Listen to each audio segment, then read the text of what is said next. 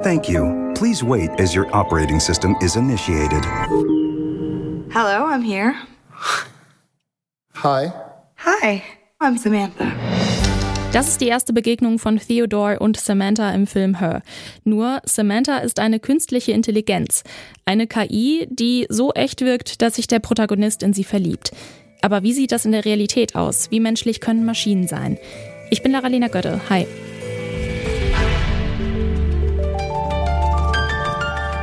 Zurück zum Thema.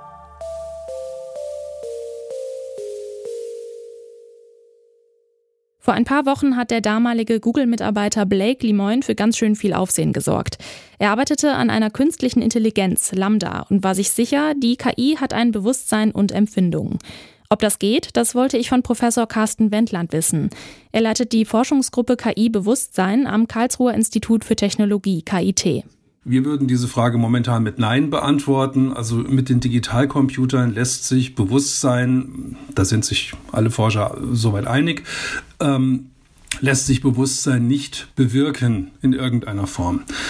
Ähm, die Frage ist aber, ob da in der Zukunft mal was kommen könnte. Und da wird es schon interessant, denn genau genommen möchte das niemand so wirklich ausschließen. Und das hängt mit den ja ungeklärten Geheimnissen zusammen, die mit Bewusstsein verbunden werden. Und das ist ja das, was uns am nächsten ist. Ja.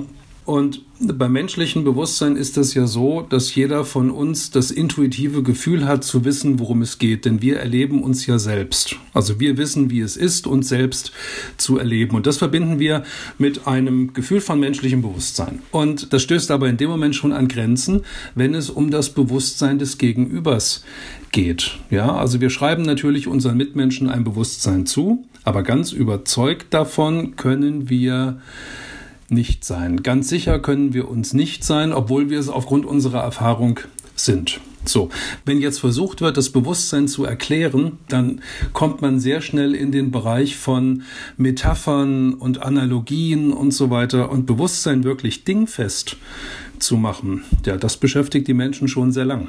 Ja, was ist Bewusstsein eigentlich überhaupt? Wo fängt es an? Das lässt sich schon bei Menschen nicht ganz genau klären und erfassen. Umso schwieriger ist es, da bei KIs eine Linie zu ziehen. Ganz anders bei Gefühlen. Wenn die da sind und gezeigt werden, ist es offensichtlich. Wer wütend ist, ist wütend, oder? Naja, nicht unbedingt, denn KIs können auch einfach lernen, Gefühle auszudrücken, ohne sie wirklich zu empfinden. Das sagt auch Dr. Thilo Hagendorf. Er ist KI-Ethiker und Autor. Ich habe ihn gefragt, wo da aber genau der Unterschied verläuft. Schließlich könnte man auch argumentieren, dass auch wir Menschen bestimmte Gefühle erlernen. Zum Beispiel enttäuscht und verletzt zu sein, wenn PartnerInnen uns betrügen. Ja, in der Tat. Das ist ein interessanter Gedanke. Also man kann sagen, dass eine Maschine Gefühle etwa oder auch so etwas wie Bewusstsein simulieren kann.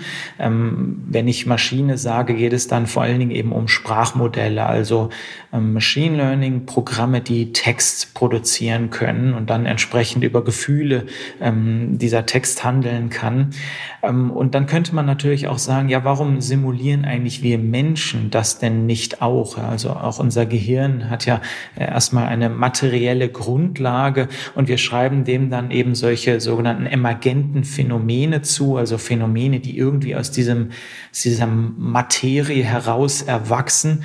Ähm, aber das ist ähm, letztendlich ein bisschen eine falsche Analogie, weil es ja schon gewisse neurologische Vorgänge bei uns gibt, zu denen es keine Parallele bei der Maschine gibt. Also wir sind ja etwa, wenn wir sprechen, ähm, ist dort kein Modell, was irgendwie nach statistischen Regeln Text verarbeitet, sondern es ist eben mehr als das. Aber bei der KI ist es eben nur das. Es ist eine Maschine, die statistische Zusammenhänge in Text erkennen kann und die dann reproduzieren kann. Der Google-Ingenieur Blake Lemoine ist der Überzeugung, dass seine KI sehr wohl empfindet und er ist jetzt auch nicht der Erste, der diese Annahme hat. Was passiert, wenn äh, Menschen das glauben? Ja, was dann passiert ist, dass ähm, KI-Systeme anthropomorphisiert werden. Also im Fall des Google-Ingenieurs ähm, war es so, er hat mit einem Sprachmodell, Lambda ist der Name, ähm, mit diesem Sprachmodell hat er interagiert und dieses Modell eben bestimmte Fragen gefragt. Zum Beispiel hat er dieses Modell gefragt, ja, wir, wir würden gerne eine Untersuchung mit dir anstellen und deine Gefühle erforschen. Bist du damit einverstanden oder hast du denn tatsächlich Gefühle? Und wenn man eben mit solch einem Text so ein Modell ähm, promptet quasi, also wenn man ihm das als Input gibt, dann kriegt man eben auch einen entsprechenden Output, also dass das Modell dann etwa ähm, bestätigt, ja, ich habe Gefühle, ähm, aber eben wir neigen dazu, das zu anthropomorphisieren. Man interpretiert mehr rein, ähm, als da ist. Und klar, ähm, es nützt sicherlich Begriffe, die wir bislang der menschlichen Psyche zugeschrieben haben, auf Maschinen zu übertragen. Also allein dieses Wort Intelligenz, das macht auch schon Sinn soweit, aber man kann das Ganze quasi, man kann den Bogen überspannen. Und wenn man jetzt mit so Gefühlen wie Bewusstsein oder Gefühlen operiert, dann sind das einfach Zuschreibungen an Sprachmodelle, die, ja, die muss man einfach als inkorrekt bezeichnen. Laut Thilo Hagendorf sind Bewusstsein und Gefühle Konzepte, die sich nicht auf KIs übertragen lassen. Aber auch wenn künstliche Intelligenzen in naher Zukunft nicht wie Menschen empfinden werden, so gibt es ein Zukunftsszenario, in dem es keine Rolle mehr spielt, ob die Maschinen rechnen oder fühlen. Dazu nochmal Carsten Wendland. Die KI wird ja immer besser und überzeugender. Wir können mit den Systemen reden und können mit ihnen tanzen und was weiß ich, ja. Und dann ähm, irgendwann könnte es sein, dass die Unterschiede so gering werden, dass Manche sagen, jetzt kommt es auf den Unterschied eigentlich auch nicht mehr an. Das ist ja so, als ob. Also das ist ja schon fast so wie, wie ein Mensch. Und dann ist der Schritt nur noch ganz klein, den Maschinen irgendwann eine Ebenbürtigkeit zuzuschreiben, vielleicht auch formal zuzuschreiben und dann sie auch so zu behandeln, als wären sie bewusst.